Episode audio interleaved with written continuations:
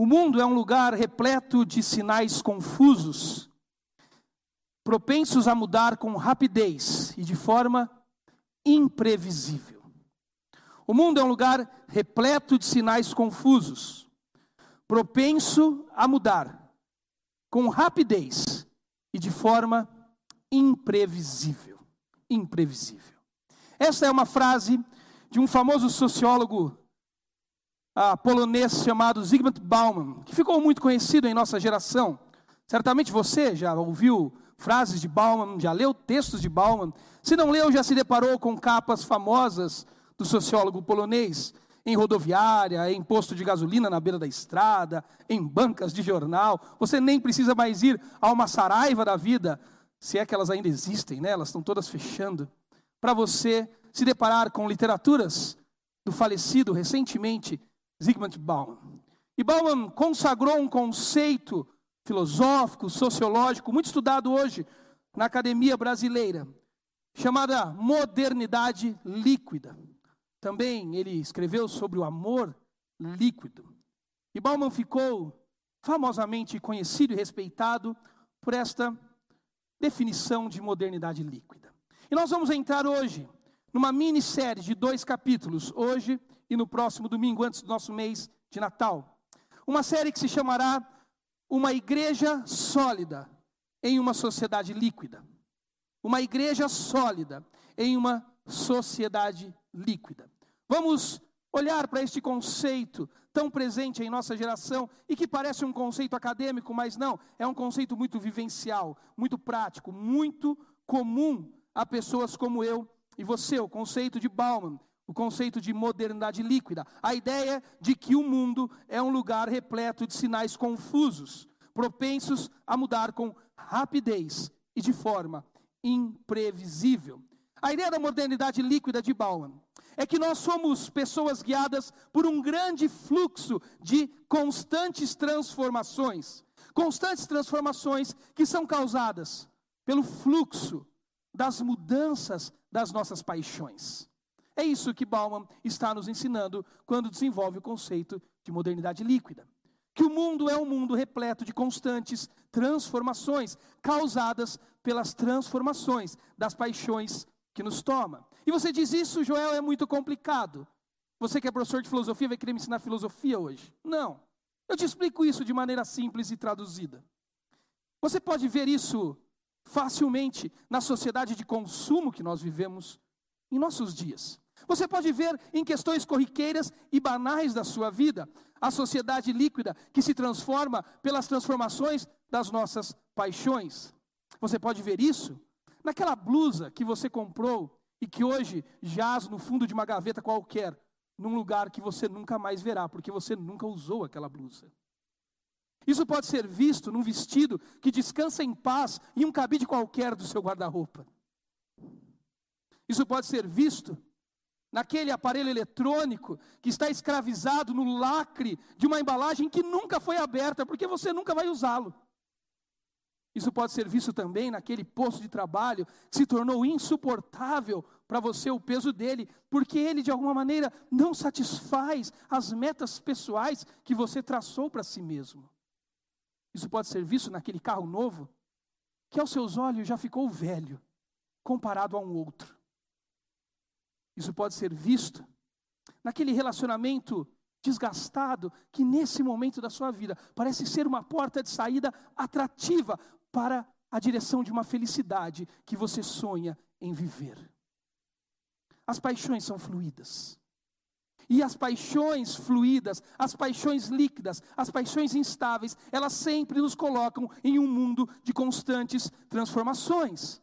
As paixões mudam, e com elas mudam os nossos interesses, e com os nossos interesses mudam as nossas expectativas, e com as nossas expectativas nós delineamos para nós novos objetivos, que todas as vezes que são concretizados, que todas as vezes que são alcançados, viram velhas paixões que carecem de renovação. Isso é a sociedade líquida que vivemos, um lugar de constante movimento, fluxo, mudança, passagem guiado pelas mudanças das nossas constantes paixões que mudam o tempo inteiro. Como diz o ditado popular, isso é mais velho que andar para trás. Isso é mais velho do que qualquer coisa que você possa imaginar. É o mesmo de sempre, é o mesmo novamente, é o velho cenário com remendos que prometem uma nova vida que nunca chega. É o velho Éden, é a mesma árvore de antes, a mesma promessa falida feita a Adão e Eva, e a mesma escravidão, escravidão anunciada que tanto Adão quanto Eva abraçaram no jardim por conta das suas paixões que não eram seguras. A saída prometida a Adão e Eva no jardim é a mesma que a modernidade líquida nos promete. A saída por uma porta de liberdade que se confunde, sendo ela também a mesma porta de entrada para um mundo de escravidão. A liberdade que nos é prometida, de desejar por nós mesmos, é a liberdade que nos fez escravos de nós e dos nossos desejos. Esse é o mundo que vivemos. Mais velho do que andar para frente, o mundo de sempre, com remendos que não renovam nada. O mesmo jardim, a mesma árvore, a mesma promessa, a mesma escravidão de ontem. Isso nos tornou, nesse mundo que vivemos, uma espécie de adultos infantis. Gente carente, gente birrenta, lutando pelo seu Éden pessoal. A modernidade líquida que Bauman profeticamente declara é um mundo que nos deixou aprisionados numa espécie de fenda do tempo, aonde nós nos encontramos, meio que metaforicamente, em algum corredor de algum supermercado, esperneando no chão, pedindo aquela barra de chocolate qualquer, enquanto seu pai e sua mãe escondem o rosto, tentando fugir da vergonha que estão passando. Isso é modernidade líquida. Gente birrenta gente escravizada pelos seus desejos, lutando pela sua própria verdade, exigindo os seus próprios direitos. Obviamente que não fazemos isso como crianças no chão de um mercado. Obviamente que quando nos tornamos adultos, fazemos essas coisas de maneira mais sofisticadas, com aceites sociais, com institucionalizações que nos desculpabilizam dos nossos comportamentos. Mas ainda assim, não deixamos de ser adultos infantilizados. Gente que acreditou no canto da sereia, de que a porta que promete liberdade, você não percebeu que era a mesma porta escancarada que te levou a um mundo de escravidão. Que é a mesma liberdade dos seus desejos para você decidir e sentir como quer é a mesma porta que te levou à escravidão de si mesmo e dos seus próprios desejos. O mundo que flui o tempo todo para nós, líquido, plástico, fluido, porque as paixões são bagunçadas. Somos sofisticados na arte de viver este mundo. Somos, somos sofisticados na arte de viver dessa maneira sem parecer que é errado. Somos sofisticados na arte de viver a liquidez de um mundo, parecendo até que pode ser cristão. Nos tornamos aqueles que, como alguém já disse, compramos o que não precisamos, com o dinheiro que não temos, para impressionar pessoas que nunca vamos conhecer. Isso é uma sociedade líquida. Paixões fluidas que nos levam a uma constante estrutura de movimento, de transformação. Como conclusão final, deste conceito de liquidez da sociedade, que coloca tudo em uma inevitável passagem na vida, podemos dizer que a modernidade líquida se tornou a morte da vida de compromissos e a certidão de nascimento de uma vida guiada pelas experiências descompromissadas. O mundo que nós vivemos hoje a modernidade líquida. É a morte declarada. Essa expressão não é minha, é de um filósofo norte-americano, relendo Zygmunt Bauman, que diz que a modernidade líquida é a morte do compromisso e a certidão de nascimento de um mundo guiado pelas nossas experiências totalmente descompromissados. Não está mais ligado ao que nós sabemos, está ligado ao que nós sentimos. Não está mais ligado ao que nós temos, mas está ligado ao que nós experimentamos. Não está mais ligado ao quanto permanecemos, mas está ligado ao quanto permanecemos sempre em passagem. Isso é o mundo que eu e você vivemos. Escravos dos nossos desejos, senhores do nosso mundo, deuses da nossa realidade, construtores do nosso próprio jardim, proponentes do próprio diálogo da nossa existência. Trocamos com isso as prioridades, trocamos com isso os valores. As palavras de ordem deste mundo se tornam conquistar, ajuntar, segurar, descansar, ter autonomia. Compromisso é uma coisa que não está mais na moda de hoje. Mas quando você olha para o evangelho de Jesus, você descobre que Jesus, ele tem outras métricas, ele tem outra palheta de palavras. No lugar de conquistar, Jesus diz que ele, o filho do homem, não tinha aonde reclinar a cabeça que no lugar de ajuntar, Ele nos convidou a colocar nossas riquezas em um lugar onde a traça e a ferrugem não vão corroer. No lugar de segurar conosco, de ter segurança na vida, Jesus nos ensinou que ele estava disposto a ir na Páscoa, a última dele, em Jerusalém, para se entregar voluntariamente e silenciosamente ao matadouro por amor a nós. No lugar de descansar. Jesus estava pronto para trabalhar enquanto dormíamos. No lugar de autonomia, Jesus estava pronto para não julgar o ser Deus como algo que devia pegar-se. Ele estava pronto para orar: Venha a nós o teu reino, Pai, seja feita a tua vontade. Perceba, num mundo de passagem, no mundo onde nós nos tornamos deuses da nossa própria existência, onde as palavras de ordem têm a ver com nunca ter compromisso com nada, mas experimentar uma vida descompromissada com tudo. Jesus, ele vê a vida de outro ângulo. Jesus vê a vida de outro jeito, de outra maneira. E é esse tipo de cultura que nós temos que olhar hoje dentro da igreja de Jesus Cristo no mundo, sobretudo no mundo pós-pandemia, no mundo onde a autonomia se fez tão presente para nós, no mundo onde os descompromissos ficou, ficaram tão necessários, aonde os sensos de comunidade ficaram tão comprometidos. Esse tipo de cultura, ele está dentro de nós em todas as dimensões.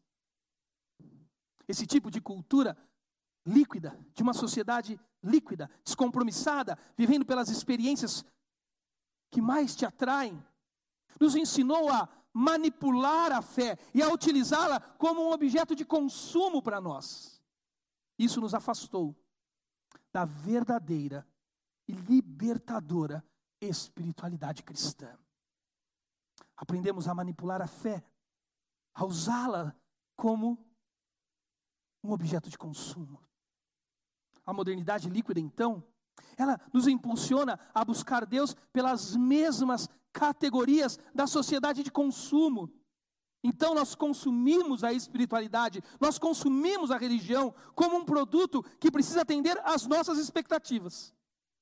Qual é o problema disso?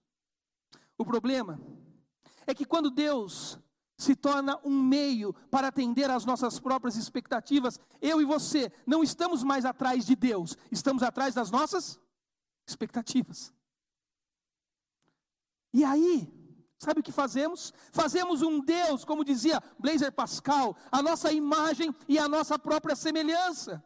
Já não é mais o Deus das Escrituras, já não é mais o Deus Pai do nosso Senhor Jesus Cristo, já não é mais o Deus Criador de céus e terra, é o Deus do Joel, é o Deus da minha experiência, é o Deus dos compromissos que eu fiz comigo mesmo. Transformamos Deus num ídolo. E matamos o Deus verdadeiro. Quantos neste mundo pensando que adoram e servem a Deus, adoram e servem a si mesmo, fazendo de Deus um ídolo que não passa de um caminho para levá-lo a Deus, para levá-lo ao seu Deus, às suas expectativas, aos seus prazeres, aos seus consumos, à sua espiritualidade feita à sua própria maneira. Por isso, a fé, que deveria ser um pressuposto de transformar a nossa vida e produzir em nós uma grande experiência com o Senhor Jesus Cristo, passou a ser manipulada, transformada por nós, para ser experimentada segundo o nosso jeito de ver o mundo. Grande parte da religiosidade brasileira é isso. Grande parte da fé que nós temos no mundo é isso. Uma fé de consumo, uma fé meio para alcançar expectativas humanas. Uma fé que, no lugar de experimentar, transformar as nossas vidas e nos causar uma profunda experiência evangélica, ela se torna um objeto que é transformado por nós, segundo as nossas expectativas. Então nós a experimentamos do jeito que nós imaginamos desde o início. Eu me lembro Certa vez, a título de exemplo, parado diante da televisão, num desses momentos de fraqueza, parei num programa desses ditos evangélicos. E lá estava uma mulher dando um testemunho de um milagre. Chamaram ela à frente, ela ia dar um testemunho de um milagre. Aquela mulher, ela tinha ah, montado um comércio recentemente, ela contando a história dela, ela tinha montado um salão de cabeleireiro, salão de beleza. E ela havia feito uma compra no seu salão no cartão de crédito no valor de dois mil reais. Isso ao vivo na televisão. E então ela contando a experiência dela, ela disse: no dia que veio a fatura do meu cartão de crédito, veio no lugar de dois mil, duzentos reais. E ela disse que ligou lá a, na operadora de cartão e contou toda a história e disse o que tinha acontecido. E a mulher que estava atendendo do outro lado, ou o homem, eu não sei, disse para ela: Olha, é assim mesmo, às vezes acontece, é uma questão de sistema, paga que vai quitar. Quando ela disse isso, qual foi a reação da plateia? Aleluia, glória a Deus, é aleluia. E eu sentado aqui no sofá pensando, meu Deus, alguém precisa dizer para essa senhora que isso é pecado. Que ela precisa ligar no cartão de crédito, na operadora e dizer: meu querido, minha querida, eu não sei de quem é o problema, eu não sei quem errou, eu não sei como você vai resolver, mas eu preciso te pagar, porque eu gastei. Mas é assim mesmo, minha senhora, não, não deixe-o para lá, porque eu devo ao meu Deus e não a você. Mas numa perspectiva líquida, pecado vira milagre. Pecado vira milagre. Porque Deus é um meio, um processo, um caminho para alcançar uma expectativa idólatra de um Deus que eu fiz a minha imagem e não a imagem dele. Um Deus que não recebeu de mim, como disse a Mônica hoje, rendição, mas um Deus que recebeu de mim um contorno que eu dei. Quando olhamos para as Escrituras Sagradas, e vamos para o texto de Efésios. Abra comigo em Efésios. O texto bíblico de Efésios. Deixe a sua Bíblia aberta no capítulo 4 do texto de Efésios, da carta escrita à igreja que está nesta grande e importante cidade, a cidade de Éfeso, na Ásia Menor. Quando você lê a carta de Efésios, o evangelho revelado na carta de Efésios, como todas as outras cartas escritas pelo mesmo autor da carta de Efésios, o maior escritor do Novo Testamento em questão de quantidade. Quando você lê esta carta, você descobre um estilo literário que o autor utilizou em todas as suas cartas, que no gênero da literatura bíblica é chamada de diatribe. As cartas deste autor sempre são divididas em duas partes. Deus usou essa característica na vida do autor para revelar a verdade do seu evangelho.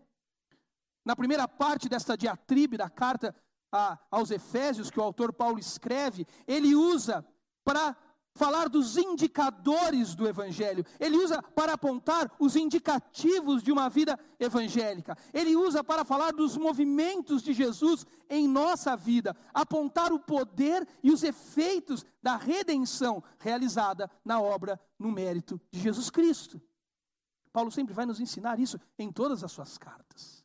Paulo não vai dizer o que nós devemos fazer. O autor não é um moralista, o autor não é um comportamentalista. O autor não é alguém que se baseia no esforço humano para alcançar uma redenção. O autor é alguém que indica em todas as suas cartas que o Deus eterno agiu em nossa direção, se fazendo homem na pessoa do Filho. Colocando todos os méritos da sua pessoa divina no sacrifício da cruz do Calvário, para encontrar favor no sacrifício, para que o nosso desfavor fosse resolvido.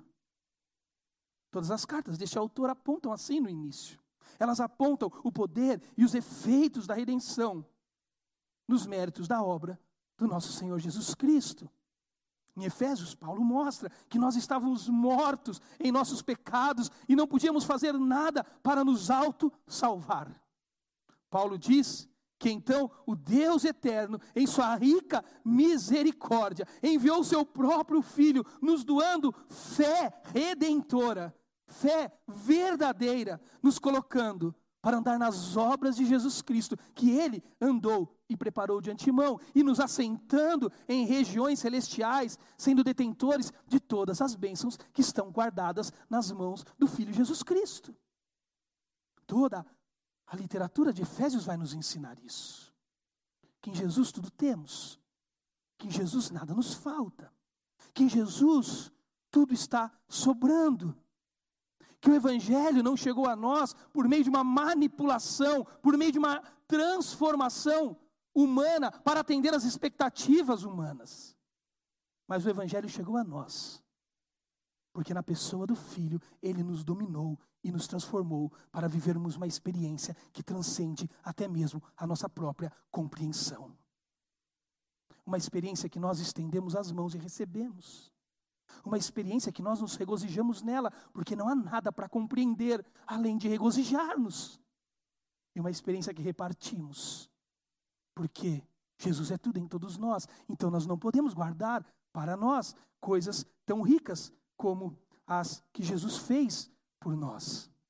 Agora, o autor, ele, é chama, ele nos chama para responder a este poderoso e efetivo evangelho que habita em nós por meio da fé, a fé que nos alcançou e a fé que nos transformou. A carta de Efésios nos lembra que nós precisamos responder em obediência, a obediência de uma consciência redimida, sensibilizada pelo Evangelho de Jesus Cristo.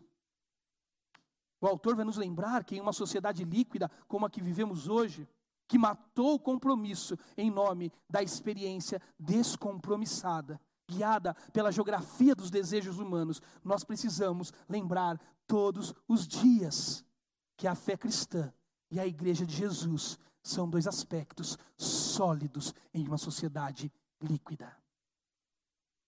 Por isso, hoje, por meio de 16 versículos na carta de Efésios, no capítulo 4 dela, nós vamos aprender que em uma cultura líquida, que matou o compromisso, a fé cristã e a igreja de Jesus agem contra esse tipo de cultura. Por isso, hoje vamos aprender, nesta porção de Efésios, que a cultura líquida que vivemos, que matou o compromisso, ela precisa ser reagida de forma contra a cultura pela fé cristã e pela igreja que tem como Senhor o nosso Jesus Cristo. Olhe comigo Efésios capítulo de número 4. Diz assim o texto, acompanhe comigo, com fé. Como prisioneiro no Senhor, rogo-lhe que vivam de maneira digna da vocação que receberam. Sejam completamente humildes e dóceis e sejam pacientes, suportando uns aos outros com amor. Façam todo o esforço para conservar a unidade do espírito pelo vínculo da paz. Há um só corpo, há um só espírito, assim como uma só esperança para a qual foram chamados, e um e uma só Há um só Senhor, uma só fé, um só batismo, um só Deus e Pai de todos, que é sobre todos, por meio de todos e em todos. E cada um de nós, e a cada um de nós foi concedida a graça conforme a medida repartida por Cristo. Por isso é que foi dito: quando ele subiu em triunfo às alturas, levou cativo muitos prisioneiros e deu dons aos homens. Significa que ele subiu, senão que também havia descido às profundezas da terra?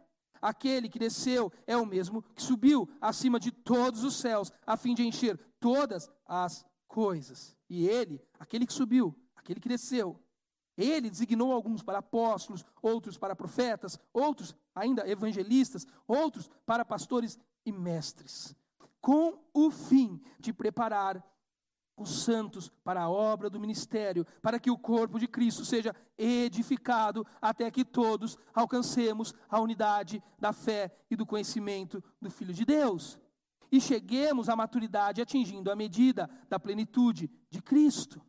O propósito é que não sejamos mais como crianças. Crianças que são levadas de um lado para o outro pelas ondas, nem jogados para lá e para cá, por todo o vento de doutrina e pela astúcia e esperteza de homens que induzem ao erro. Antes, seguindo a verdade em amor, cresçamos em tudo naquele que é a cabeça, Cristo. Dele, Cristo, todo o corpo, ajustado e unido pelo auxílio de todas as juntas, cresce e edifica-se a si mesmo em amor, na medida que cada parte realiza a sua gloriosa função. Paulo vai descrever aqui, o autor vai descrever o Evangelho, mostrando algumas características de uma vida sólida em uma sociedade líquida. Paulo fala do chamado que temos no Senhor Jesus Cristo. E Paulo diz que o chamado tem uma fonte. Paulo diz que o chamado tem um ambiente. Paulo diz que o chamado tem recursos. Paulo diz que o chamado tem propósito claro e definido. A primeira coisa que Paulo nos diz é que o chamado, numa sociedade líquida, tem uma fonte sólida e segura. Ele diz: rogo-vos que andeis de modo digno da vocação para a qual vocês foram chamadas. Ele diz que ele roga como prisioneiro, porque nesse contexto, Efésios é uma das cartas que Paulo escreve da prisão. E Paulo entende, a lógica de Paulo é tão poderosa nesse sentido, que Paulo entende que tudo o que ele faz, toda a vida que ele recebeu, até mesmo as circunstâncias do cárcere e da prisão, só podem ser vividas quando são vividas em Cristo Jesus. É por isso que o pecado nos atormenta tanto, porque nós nem conseguimos pecar fora de Jesus. Por isso que quando Davi vai ao deserto fugido do golpe de estado que ele sofreu pelo seu filho, ele ora dizendo para Deus se afastar dele. Ele olha, ora dizendo para Deus que ele não suporta a mão de Deus pesando nele dia e noite. Porque o que mata o rei, o rei que adulterou, o rei que assassinou, o rei que mentiu, o rei que viu sua família ser destruída completamente no seio da paternidade que ele tinha. O que mata o rei é saber que, mesmo quando o rei desistiu de viver para Deus, Deus não desistiu de viver dentro de Davi. Era como se Davi, naquele deserto, dissesse: Deus, passa amanhã, dá umas duas horas para mim, vai dar uma volta, vai falar com outro. Eu não estou num dia bom para o Senhor morar em mim. Mas Paulo tem consciência de que o chamado o toma em todas as dimensões da existência. Que chamado é esse, Joel? Eu vou dizer para você o que não é. Porque é um chamado na mística religiosa extremamente perigoso. Que é o tal do chamado ao ministério. Já ouviu esse negócio? Fulano foi chamado para o ministério. Isso é muito perigoso. Na verdade, isso é uma estrutura que não sustenta duas viradas de página na Bíblia.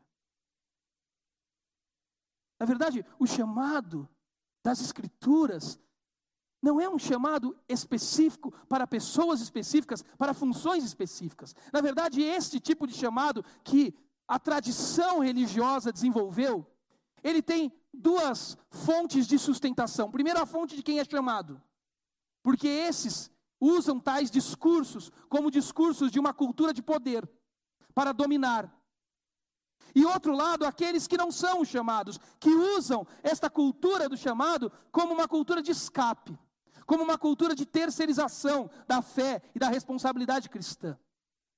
Quando Paulo diz que ele roga que nós andemos de modo digno da vocação para a qual foi chamada, a igreja dele, a igreja de Jesus Cristo, a igreja da qual Paulo é ministro, é o chamado literalmente para a salvação. Toda vez que no Novo Testamento você ouve a expressão chamado, a expressão kalel,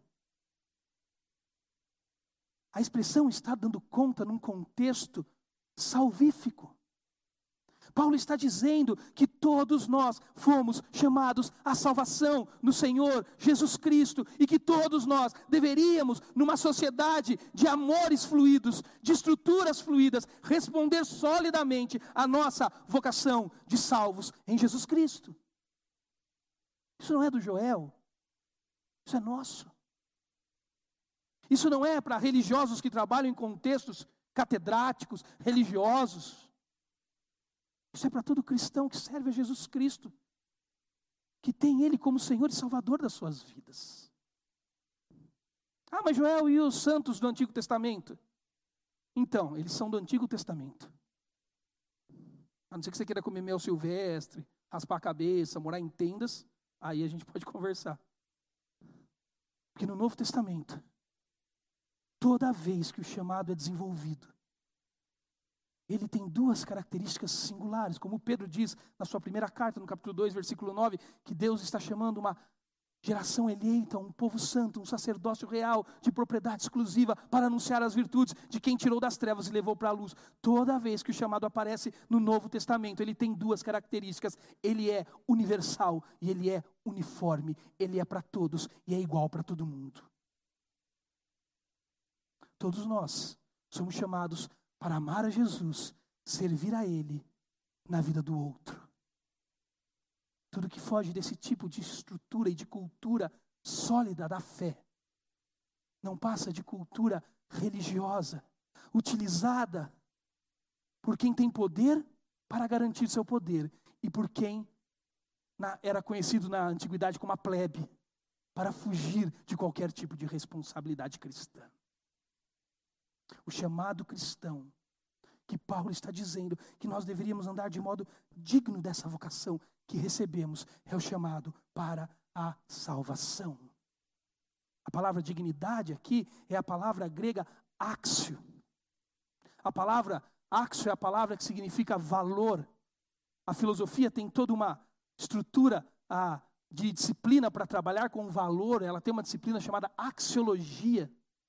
E o que é o valor áxio? O valor áxio é aquele valor que não é dado de fora para dentro, não é um valor precificado, não é um valor que você põe uma etiqueta, a matéria-prima mais o esforço mais o lucro, esse é o preço. Não, áxio é um valor dado por alguém que colocou dentro de você dignidade que não lhe conferia antes de que esse alguém chegasse.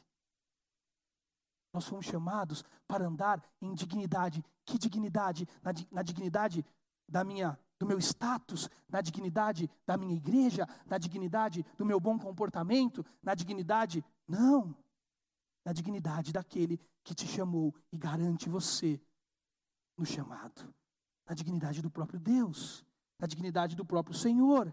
Por isso que Paulo continua dizendo: façam tudo isso de maneira humilde, dóceis, sejam pacientes, suporte uns aos outros com amor. A palavra humilde tem a sua raiz na palavra humus, na ideia da terra, na terra, na terra umidificada. O que é humildade? Humildade é uma terra umidificada, que aceita plantio externo e que floresce não porque ela tem potencial para florescer, mas porque ela se abriu para ser cultivada. Isso é humildade. Humildade é simplesmente dizer: eu não tenho nada e o meu solo é fértil, é úmido, é umidificado, a minha vida é um humus constante para que a dignidade do Cordeiro de Deus seja plantada em mim e eu floresça não de mim, mas floresça dele. Isso é o chamado de Deus. Talvez você olhe para mim Olhe para pessoas religiosas e pense: ah, quando eu tiver um problema, eu vou procurar alguém e ele vai me dar um bom conselho. Por favor, nunca se fie nos meus conselhos. Porque eu sou cheio de expectativas humanas. Eu sou cheio de vontade sobre você mesmo aqui nessa igreja. Acredita em, mim? Como eu brinco com meus alunos na, no meu trabalho durante a semana. Acredita no tio, tio está falando a verdade. Eu sou cheio de expectativas sobre você. Eu gostaria que você funcionasse de forma A, B ou C para me ajudar. Então não confie em mim.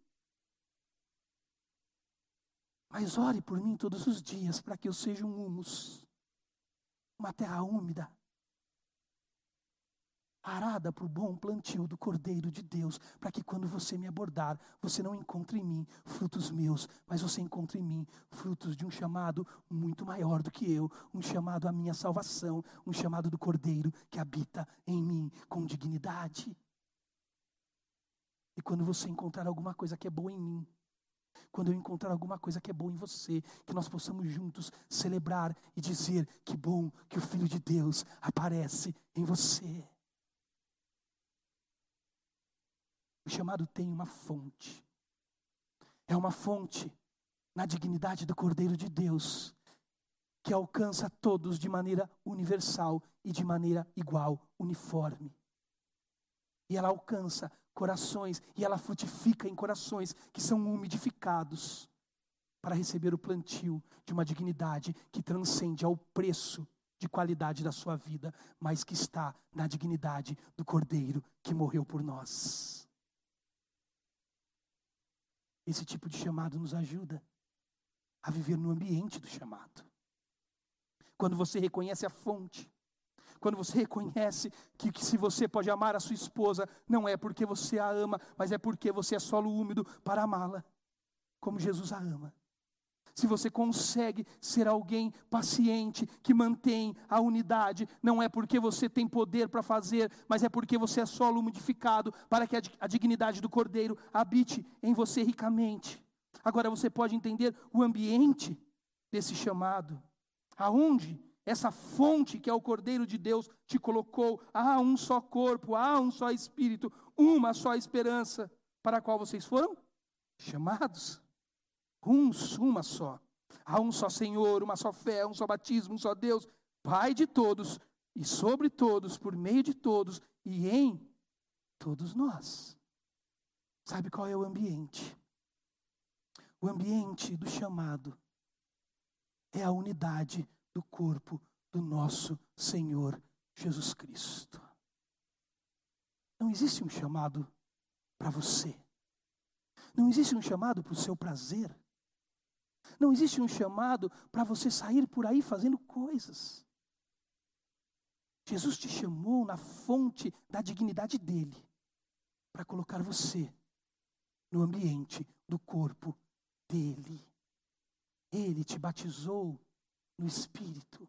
Ele colocou o Espírito para habitar em você. O Deus Pai que comanda toda a vontade do universo. Ele é sobre você. Ele é em todos nós está sobre todos nós.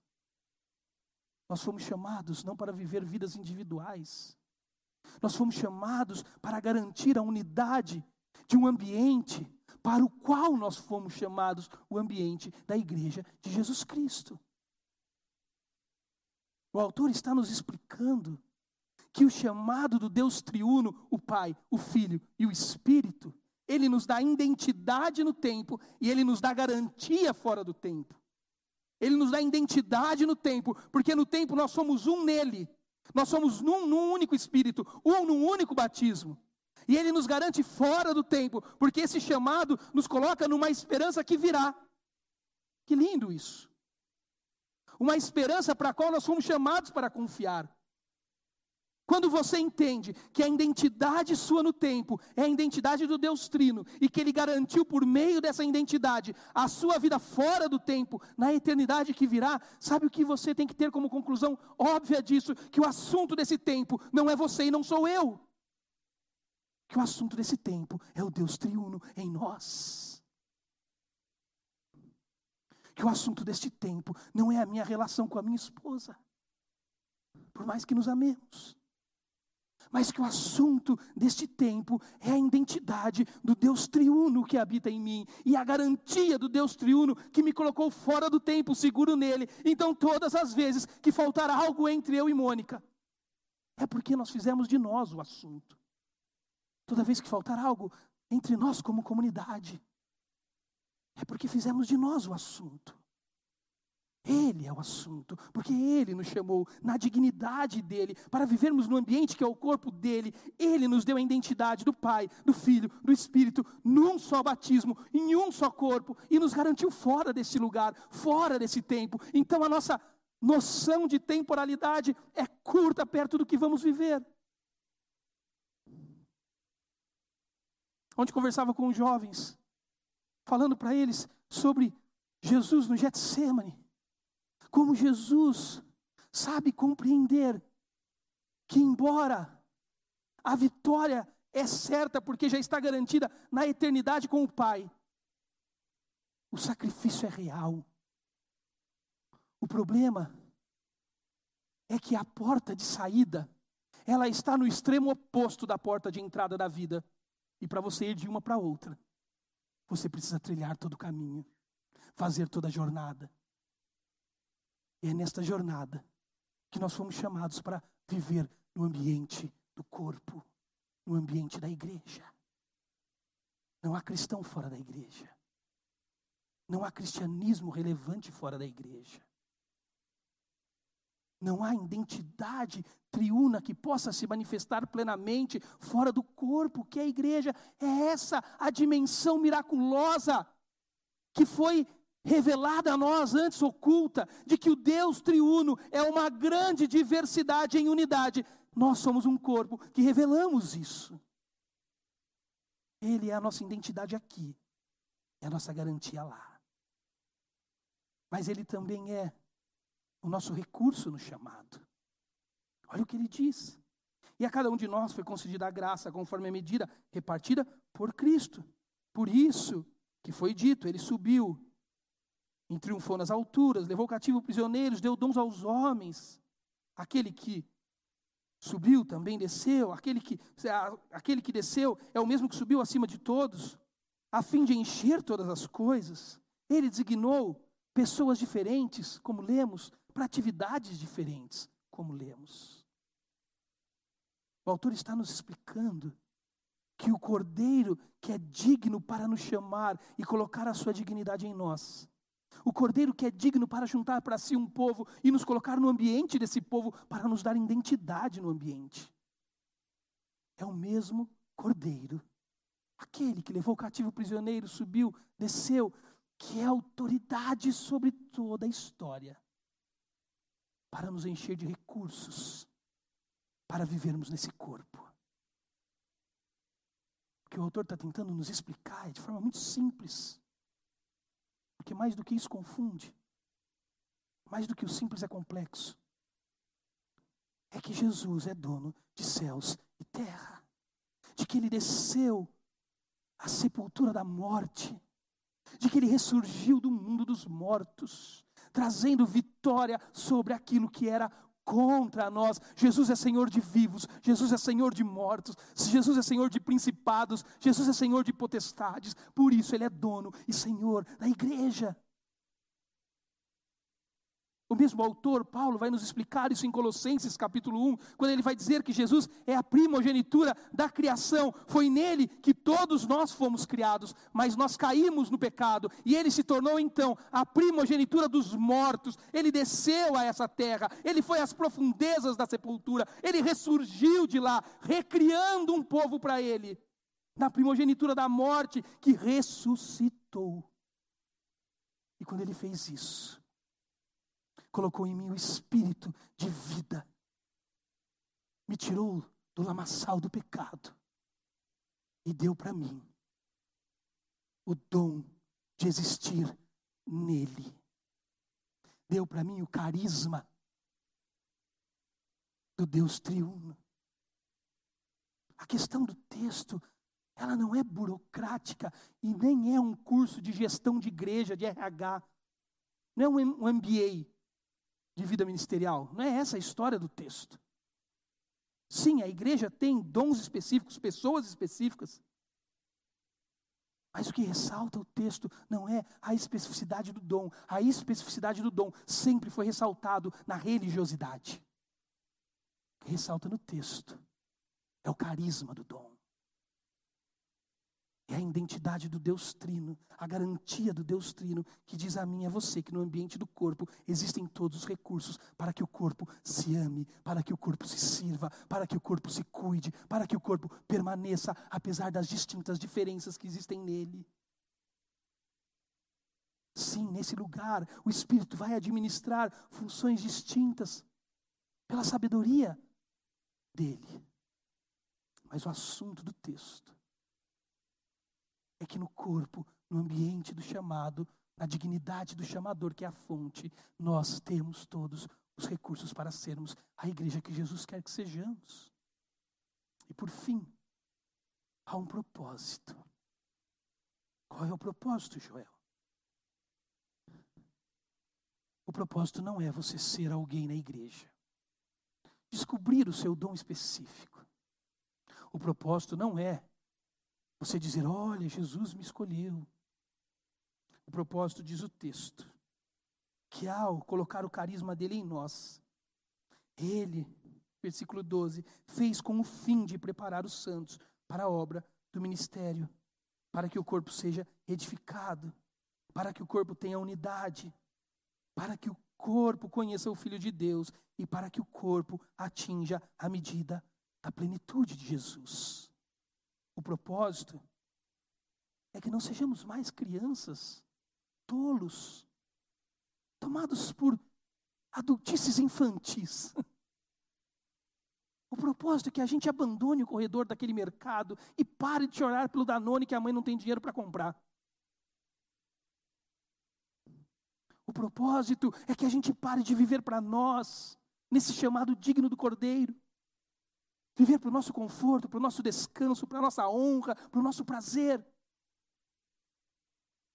E que a gente viva para a glória desse Cordeiro, no ambiente do seu corpo, nos recursos que ele nos doou, para que eu e você, juntos, nos aferindo como ferro, nos afiando, vejamos o caráter do Cordeiro ser manifesto em todos nós. O propósito de uma igreja é que ela alcance o índice zero. Que ela alcance o índice zero de zero falta de amor, zero falta de perdão, zero divórcios, zero egoísmo, zero orgulho. Isso é possível, Joel? Claro que não, porque eu ainda vou estar aqui depois que todo mundo ficar bom. Eu vou continuar ruim. Mas o objetivo é que você olhe para mim todos os dias e consiga dizer: Uau, como meu pastor parece amar mais a Jesus hoje do que amava ontem. Como o meu pastor, ele não é o assunto desta comunidade e da vida dele como não é o chamado dele que o identifica, mas é o cordeiro e a sua dignidade que o definem. É o ambiente do corpo, aonde ele habita. É no recurso do carisma do Deus triuno, do dom dado a ele, que ele se move. E é para que todos, inclusive ele, alcance a estatura da plenitude de Jesus Cristo nele. Isso é ser igreja. Que grande desafio, amigos. Que grande desafio. Quando eu leio isso, eu digo, Jesus, como eu estou longe. Como eu estou longe de não ser líquido. Como eu estou longe de não guiar os movimentos da minha vida pela fluidez das minhas paixões. Como eu estou longe, Jesus, de não viver pelo que sinto, pelo que experimento. Como eu estou longe de ser sólido, como sólido é o Deus trino de eternidade a eternidade, sem nunca mudar de plano. Como eu faço? Jesus está dizendo: vem a mim, eu faço. Eu defino a sua dignidade, eu coloco você no ambiente certo, eu dou a você os recursos necessários e no final eu faço todos a partir de você e com você viverem a plenitude de parecer comigo. O meu sonho, o meu desejo, a minha oração é que nós entremos 2022 na Revive, o nosso projeto de dois anos de consolidação da igreja. transitando de um lindo movimento para uma igreja local, neotestamentária, de fé cristã e de igreja de Cristo. Como fazendo isso? Entendendo que todos nós fomos chamados por Ele para alcançar essa cidade, para amar essa cidade, para servir essa cidade com o nosso etos. Ontem eu levei o Efraim para comer um pastel na feira. Não, foi sábado, não foi ontem não. É, ontem foi sábado, né? Eu estou achando que hoje é segunda. Né? Ontem, sábado. E tinha perto da feira uma placa escrita assim. Ah, eu não sei se vou lembrar exatamente, mas Projeto Evangelização. Era um evento que estavam armando lá, tinha uma placa. Projeto Aí eu pensei, cara, se alguém põe uma placa, Projeto Evangelização, eu já não vou. Eles vão querer me evangelizar, né? Então você não avisa que você vai me evangelizar. Que não, você falar que você vai fazer de mim um prosélito de alguma coisa, né? Você vier com o de Herbalife, vamos fazer exercício na academia, eu já não falo com você. Né? Ficar tentando convencer vida saudável, comer tudo, né? tomar suco verde detox. Já, se você quiser fazer de mim um discípulo dessas coisas, eu já não converso com você. Né? Porque não é assim que nós vamos amar essa cidade. Não é fazendo um grande evento, colocando uma grande placa, tentando fazer prosélitos das nossas ideias. Mas é ganhando a identidade, a dignidade do Cordeiro, a consciência de que uniformemente e universalmente todos nós fomos chamados e nós vamos nos espalhar por essa cidade, no ambiente do corpo, porque somos corpo, e vamos fazer isso no recurso do corpo, porque fomos dados, foi dado a nós os dons do Espírito. E sabe que nós vamos ver pessoas que vão passar por nós dizendo assim: eu resisto à sua igreja, eu resisto ao seu domingo, eu resisto à sua religião, mas é difícil resistir à imagem desse Jesus que habita em você. Isso é um projeto de evangelização. Silencioso, poderoso e imparável em qualquer lugar. Pessoas podem ler uma placa e dizer: está aí, um lugar que eu não vou. Mas pessoas não podem parar diante de você e dizer: está aí, alguém que não me impacta. Se Jesus for formado em você. Isso é uma igreja que impacta. Mas nós precisamos aceitar isso. Nós precisamos crer, nos comprometer, viver juntos. Aí vive uma igreja que é anti-instituição. Você já percebeu isso? Nós somos cuidadosos com eventos. Porque nós acreditamos que o que acontece entre domingos é mais importante do que acontece aqui nos eventos da igreja mas para nós nos espalharmos de forma coerente e consistente nessa cidade. Até mesmo quando nos movermos em algum tipo de movimento para que a cidade nos veja aqui. E aprenda desse evangelho leve, centrado em Jesus. Nós precisamos nos unir como igreja. Tomar decisões sérias. Nós precisamos, em algum momento, investir em pessoas que vão trabalhar nessa igreja. Nós precisamos, em algum momento, ter você nesse trabalho. Por isso, há dez coisas para terminarmos que eu espero de você na Revive nos próximos dois anos. Começar de hoje. Que você viva nessa comunidade para proteger a comunhão dela. Que você sirva nela em algum ministério. Agora perceba, servir nela em algum ministério é não apenas fazer o que eles fazem aqui, o que eles fazem na porta, isso também. Mas isso é uma parte tão pequena do tudo que fazemos. Eu quero que você sirva no seu trabalho. Eu quero que você sirva na escola onde você estuda, na faculdade onde você está. Eu quero que você vá lá. E toda vez que você disser para mim, pastor, a minha mobilização aqui dentro está me atrapalhando a mobilização minha lá fora, se essa conversa for real, verdadeira, se eu entender isso, eu seria o primeiro a dizer para você, então pare com as coisas aqui dentro. Porque as coisas aqui dentro são infinitamente menos importantes do que a sua mobilização lá fora. Eu quero que você trabalhe para promover o crescimento desta comunidade. Eu quero que você ame pessoas, tragam elas aqui, digam para elas: há um lugar gostoso para você ir, ouvir o Evangelho. Eu quero que você contribua com amor na Revive. Nós precisamos que você contribua financeiramente na Revive. Nós não pregamos o dízimo nessa igreja, nós não tiramos ofertas públicas na igreja, porque nós sabemos que há um preconceito com a igreja de Jesus Cristo em relação ao dinheiro por culpa nossa. Nós somos culpados disso. Então nós tentamos ser contra a cultura, nós tentamos vencer essas barreiras. Alguns momentos vamos fazer, outros, a maioria deles não. Mas nós precisamos que você contribua para que o projeto da Revive avance. Contribua com amor, com generosidade. Eu sempre digo que as pessoas têm que contribuir com três características na igreja: com compromisso, ela tem que fazer com compromisso sempre.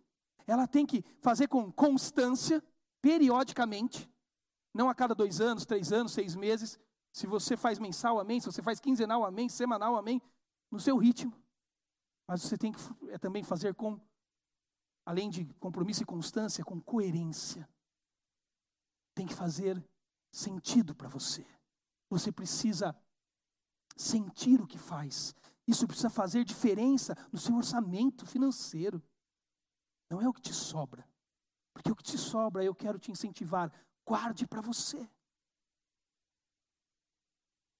Meu sonho, meu desejo é que você chame seus filhos, sua esposa, sua família, sente e diga: como vamos servir a Revive com o nosso orçamento? Decidam juntos, aqui não há nenhuma lógica de 10%, 30, 5, 2, não tem. O Evangelho diz que é a medida do seu coração. Aí fica mais complicado, né? Medida do coração, ver quem que a gente é. Mas nós precisamos que você contribua com a Revive. Com compromisso, constância, coerência. Coerência. Para que essa igreja avance nos projetos dela. Nos seus projetos com ela que você faça parte disso. Aqui não há nenhum tipo de teologia retributiva, barganha, você nunca ouvirá isso na Revive. Lembra que eu disse esses dias para você? Se você der para o nosso projeto lá atrás 100 reais por mês, o que, que vai acontecer na sua vida? Você vai ficar com 100 reais a menos na conta bancária todo mês. Se Jesus vai retribuir isso, ele vai dobrar depois. Isso não é comigo, é com ele. Não é comigo, é com ele. Eu preciso que você contribua na comunidade. Eu preciso que você testemunhe um testemunho autêntico, evitando o pecado. Nós queremos ser uma comunidade conhecida nessa cidade, porque nós temos uma fé genuína. E aqui evitar o pecado não é ser moralista. Sim, a Revive é o lugar aonde neste lugar chegarão pessoas diferentes de nós, com situações diferentes de nós, com histórias de vidas diferentes, e nós vamos amá-las mas evitar o pecado, até o pecado que acusa quem não deveria ser acusado, deveria ser amado, ensinado, constrangido para a transformação. Aqui na Revive para nós o ato do pecado é igual ao ato do moralismo contra o pecado. O moralista contra o pecado é tão pecador contra aquele do ato do pecado. Porque o evangelho não é assim. Nós queremos que você frequente assiduamente a igreja. Se você se comprometeu com essa comunidade, e aqui eu não estou falando por conta do nosso evento, gente, de verdade. Se vier esse grupo que está aqui hoje, se vier 5, 10, eu vou pregar com a mesma alegria. Estou há 16 anos no ministério, eu já passei dessa fase. Não tenho essa coisa em mim. Mas você precisa vir com a sua família à igreja uma vez por semana. Quando você não puder vir, vai ser super normal. Aliás, se algum dia você chegar perto de mim e falar, Joel, eu estou uns dias sem ir por causa disso, aí eu falo, cara, você está passeando, que legal, que bem sua família. Ah, você está com trabalho, eu entendo. Mas se esforce por estar aqui. Se você quer se comprometer com essa igreja, é importante para você, para os seus filhos, para a comunidade, para que juntos cheguemos à plenitude do caráter de Jesus. Que você receba os de fora com extremo carinho. Se você é parte dessa comunidade. Eu gostaria que seus olhos fossem erguidos para quem chega nessa comunidade que você nunca viu. Que não fosse algo que eu e o Guilherme, eu e mais alguém fizéssemos, mas que todos nós pudéssemos ter essa sensibilidade. Eu, quem é aquele ali? Quem é aquela? Nunca vi, eu vou lá. Submeter-me ao processo de disciplina bíblica na Revive. A comunidade, por vezes, vai te amar a ponto de dizer para você onde estão os limites do Evangelho. Para isso você precisa querer viver nela em comunidade e submeter a liderança da Revive. Esse é o nosso pacto para você. É assim que nós esperamos que no chamado da dignidade do Cristo, no ambiente do corpo do Cristo, nos recursos do dom do Cristo, você chegue conosco à semelhança da plenitude da imagem do Cristo. Abandone uma sociedade líquida que morreu com o seu compromisso em nome de uma experiência descompromissada. Que você abra aquela gaveta e tire aquela blusa que você não usa há muito tempo, em vez de comprar outra. Que você ache no túmulo do seu guarda-roupa o seu vestido. Isso é só uma metáfora, mulheres, por favor. Continue comprando seus vestidos. Mas que você abra mão de uma cultura fluida, de paixões fluídas. Nós vamos voar a partir de 2022. Queremos isso como igreja. Venha conosco. Será maravilhoso ter você conosco. Nós estamos fazendo um projeto piloto com as mulheres que eu pedi para a Mônica sorrateiramente fazer. De grupos menores. Que ano que vem vamos ter com os homens, com todos. Viver em comunidade além das celebrações. Na cidade para repartir o evangelho que recebemos e no qual nos regozijamos. Legal? Eu queria muito falar isso hoje. Eu orei para Jesus. Olha que coisa interessante. Eu falei, Jesus, o senhor sabe que eu não me importo, né? Com quantas pessoas vão na igreja. Claro que nós queremos que a Revive se desenvolva e seja impactante na cidade. Mas leva bastante gente hoje, ele trouxe. Como ele é amoroso comigo. Ouça isso. Eu vou pedir que todos ouçam essa mensagem depois. Se envolva conosco. Esse é um corpo. A Revive não é um local de domingo. A Revive, o Joel não é um cara joia para você conversar. Embora eu quero muito conversar com você sempre. Mas a Revive é uma igreja que quer se mover em Atibaia, quebrando as cadeias da moralidade barata e sem evangelho, quebrando as cadeias da religiosidade vazia e sem Cristo e dizendo para as pessoas de forma simples que o Evangelho é receber, regozijar e repartir. Domingo nas celebrações, durante a semana em comunidade e na cidade onde vivemos, levando Jesus, um Cristo e um movimento que ninguém pode resistir. Senhor Jesus, que gostoso ouvir o teu Evangelho. Obrigado porque o Senhor falou comigo hoje. Obrigado porque o Senhor tem falado comigo e conosco. Eu tenho paz em dizer que o Senhor quer fazer algo por meio dessa comunidade. A despeito de mim, apesar de mim. Mas eu sei que o Senhor quer fazer. Então eu quero pedir que o Senhor faça. Faça na liberdade do teu espírito, faça no poder do teu evangelho, faça para a glória do teu nome. E não nos deixe atrapalhar o Senhor, mas nos convida para ajudar o Senhor. Eu sei que todo mundo, Jesus, que está aqui, luta com esta vida fluida e líquida da sociedade. Eu sei que todo mundo aqui, Jesus, como eu, o Senhor sabe das minhas tendências ao descompromisso, ao profundo e eterno descanso, prazer. Oh Deus, eu quero me comprometer com os meus irmãos. Eu quero amá-los, eu quero ser amado por eles, eu quero servi-los e quero servir com eles. Então nos dá essa oportunidade, Jesus. No poder do teu nome é que eu oro. Amém.